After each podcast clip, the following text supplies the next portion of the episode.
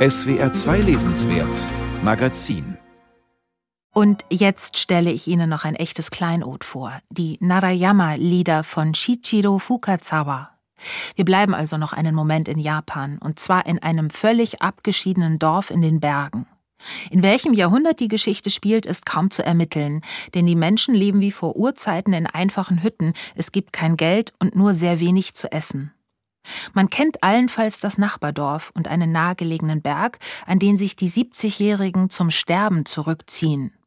Ein bisschen erinnert diese sehr enge Dorfsituation an Kensaburo Oes Debütroman Reißt die Knospen ab. Und genau wie Oes Roman sind auch Fukazawas Narayama-Lieder in den 1950er Jahren erschienen.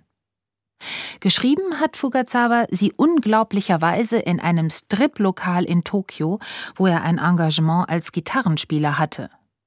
In dieser lauten, bunten Umgebung entstand ein ganz und gar stilles Werk. Im Zentrum steht die alte Orin, die bald 70 wird und sich auf ihren selbstgewählten Tod am Sterbeberg Narayama vorbereitet. Eigentlich ist sie noch sehr fit, aber weil es an allem mangelt, vor allem am Essen, steht für sie außer Frage, ihr Leben traditionsgemäß mit 70 zu beenden. Vorab hat sie noch einiges zu erledigen und zu organisieren, etwa eine Matte für ihren allerletzten Sitzplatz am Narayama und einen Abschiedstrunk für die Nachbarn. Außerdem geschehen noch ein paar andere Dinge. Essen wird gestohlen, ein Kapitalverbrechen in diesem sehr armen Dorf, weshalb übrigens auch manch ein Neugeborenes nicht überleben darf. Ressourcenknappheit würde man das heute nennen, und man merkt, so altmodisch und aus der Zeit gefallen, wie diese kleine Geschichte daherkommt, ist sie gar nicht. Denn auch unsere Ressourcen werden nach Jahrzehnten des exzessiven Verbrauchs und bei stetig wachsender Weltbevölkerung merklich knapper.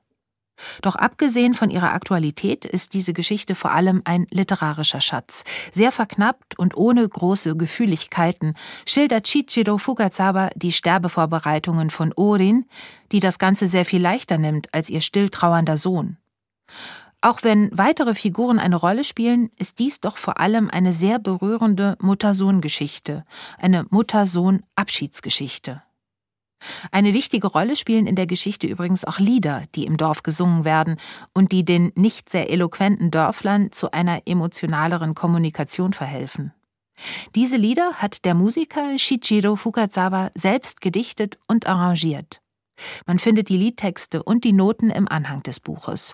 So bekommt der sehr optisch verfasste Text eine klangliche Ausarbeitung, die ihn zu einem kleinen Gesamtkunstwerk macht.